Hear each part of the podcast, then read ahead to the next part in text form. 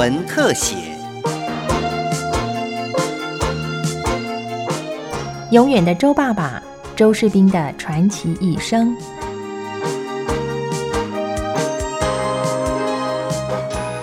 十九岁只身随国军来台，周士兵从没有家世背景的小兵，靠着埋头苦读，跃升德国留学精英，深受蒋经国总统赏识，担任中正预校和中央警官学校校长，为国家作育英才无数。之后任职警备总部。和退辅会时期，更是一步一脚印，留下许多典范。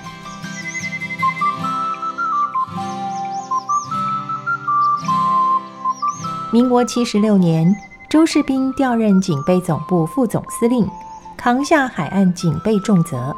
做事确实讲究效率的他，到职三个月内踏访台湾五百多个海岸哨所，一路追随他的秘书杨瑞麟观察。周士兵凡事亲力亲为，自己做得到的才会要求部署去做。我现在放一个照片给你看，这一张一个中将去看海皇，他就这样下去，就涉水道去了，没有路。那时候是我跟他去，还有个地方是海边的哈，那地方是要坐小艇这样过去的，没有路，他一样过去。那个是在屏东，已经是国境之南的南了，到那个哨所没有路的，它就是一个海边，只有碰到大退潮的时候啊。才能走那个岸边那个大石头，这样嘣嘣嘣嘣这样出来。当时适逢解严，走私偷渡猖獗，光是一年就有六千多名偷渡客来台。但是海防警备却面临多头马车的困境。周士兵运用自己的军警经历，成功促成军警联手合作，有效管控海疆。警总的任务也改变了嘛，很多以前的渔港制造所本来是警总的嘛，后来就交给警察嘛，那变成有两个单位。所以，所以那时候去就是把它整合，又刚好他又当过警官学校的校长，所以那时候很多分局长啊也是校长学生嘛，他很容易就把他跟当地的这个守备营两边就互相一个连接沟通，座谈的时候请他们两边来互相介绍，就可以连在一起。周士兵的任务除了警备治安任务之外，也要协助整合地方，取得和谐。他宅心仁厚、处事圆融的风格。在冲突戒严的时代，更让跟他相处过的人感到敬佩。时任台北县警备分局指挥官及团管区司令的陈兆林说：“我们讲一个领袖的格局，他是展现了一种仁者的风范。最重要的是说，他对处理治安里面很多的这个群众抗议的事件呢，哈。”他就能够很顺利的哈，让他们和平的来闭幕。尤其台北县那个时候非常复杂，好多这个实际的冲突事件呢，经过他指导都非常的圆满。我想到他在警察大学的时候教导这个学生，除了你维护治安，也要以这种和平的方式来解决。呃，不要有流血，可是呢，又达到了治安的目的，又达到了那个地方也好，中央也好，那个政策都能够做得非常圆满。陈兆林回想起当年周士兵到他管辖的台北县团管部督导，不但没有长官的架子，更能够体恤下属。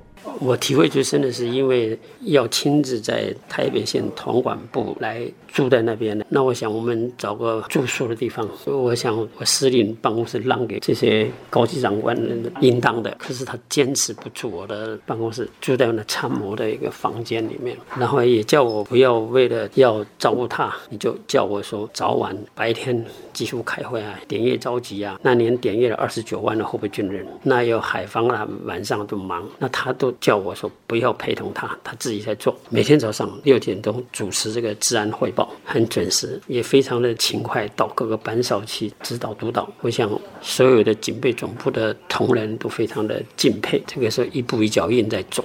周士兵对部署有情有义。时任警总参谋的秦金玲回想，当时常常加班忙到很晚，有一天突然身体不适，副总司令亲自来看他。真的是受宠若惊，想起来都会流眼泪呢。我想哪有到晚上九点钟还有人来看你的？我跟你讲，连上校的人都不会来看你啊！贵为中将哎，而且副总司令，他跟我讲了一个内心话，但是我还没办法体验呢。后来哦，越来越来越来越能体验他这句话的用意，就是出于一个长者关心你的。他说：“金玲啊，你有有家呢，你有太太小孩呢，身体重要啊。就没想到第二天早上我睡在办公室，六点钟，我们的医务室警总医务室主任一个随上校来叫我，哎，赶快起床，出来干嘛？副总司令交代，安排你到三军总院检查。我觉得这样子被抓去检查，哎，然后核磁共振检查出来颜面神经麻痹。那你看感人不感人？就从此以后死心塌地的追随跟父亲一样的长官。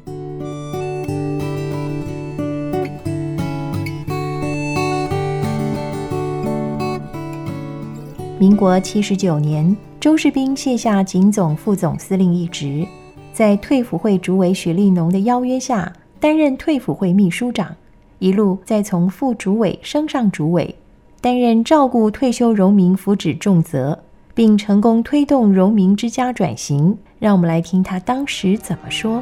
因为是当时有好一些官兵，尤其是单身的官兵，只领了退休俸的单身官兵，还有一些年老的只领退休俸的夫妻。但是没有儿女奉养的，有需要是就养，但是根据法律的规定，领了退休俸的又不能进入永家安养，所以就把这三个训练中心以及新竹讲习所都把它改为自费的安养孕家。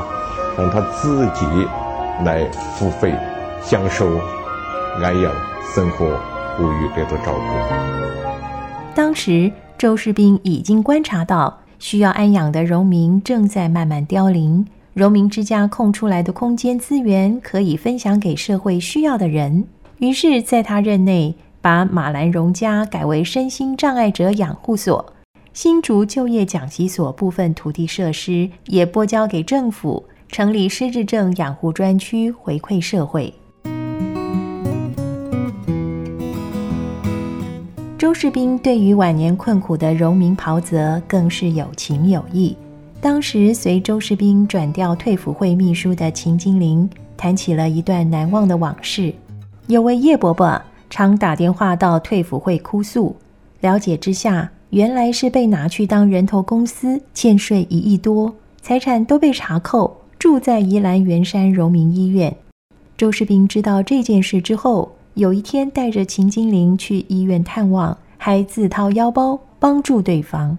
就我在车上，我就我报主委，这五万块钱我回去啊。我去找科长他们来借，他不，那钱是我的钱。我一听哦，也很惊讶。我记得那时候是正好民国八十一年的时候，五万块还是很大的呢。哦，心里在想，诸位到底给他五万块嘛？就回去的时候，我赶快上电脑一查，哦，原来啊，他也是跟朱伟都是四川富顺的人，他们从小一起出来的。所以你看，朱伟啊，有情有义，很温馨哦。自己拿出自己的薪水荷包里面的钱。周士兵不仅是温暖有情义的人，还十分念旧。所有学生部属都像他的家人一样。杨瑞麟更以永远的秘书自豪。他不管离开学校，或是离开警官学校，一直到现在哦，他几乎是每年就跟那些学校的干部、学生哦，甚至于他离开退伍会很多年了哈，每年都还要聚会，而且这个聚会呢，都是他请他们。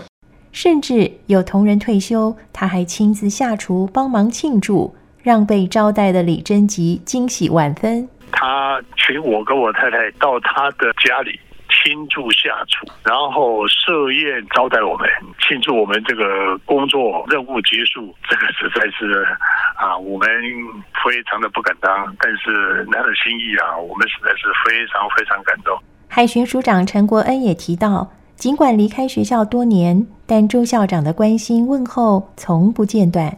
后来到我来海巡署当署长，他都还持续在关心呢。他觉得说对这些学生他带过的，他一直很关心他的发展，他其实他都很注意。我们没有主动跟他报告说我们调职了，他自己看到媒体的报道，他都会主动打电话来关心的。甚至于他会去这些他带过的这些学生啊，或者老师啊一起来聚餐。所以我们总觉得他是经常的对我们的关怀啊，经常对我们有照顾，会特别的感念。周士斌更是爱屋及乌。就连学生的孩子要出国念书、要结婚了，他都乐于给予祝福。谁家的小孩要出国念书了，校长主动请吃饭，把所有的同学都叫来。他最高兴就是看到这些努力的追求的人有了杰出的表现啊！对于同学的儿女，就好像他自己的小孩一样。尽管离开学校多年，但只要同学邀约，他总是带着太太一同出席活动。中正预校第五期同学会，他还上台勉励同学。到学校来的时候，还是青涩的少年，而我今天看到大家离开了学校三十年以后，还有这几百人相聚，几百位同学相聚，而在社会上。在军中，在家庭都各有所成，我感觉非常安慰。周爸爸的学生已经有陆海空三军上将，也有警政署、海巡署署长，以及成千上万最忠贞的军警干部，为中华民国的安全奠定厚实的基础。他是伟大的教育家。备受军警界尊崇。虽然他在茂志之年离世，不过他真诚的性格、正直的风骨、严以律己、宽以待人的作为，将成典范，永留人心。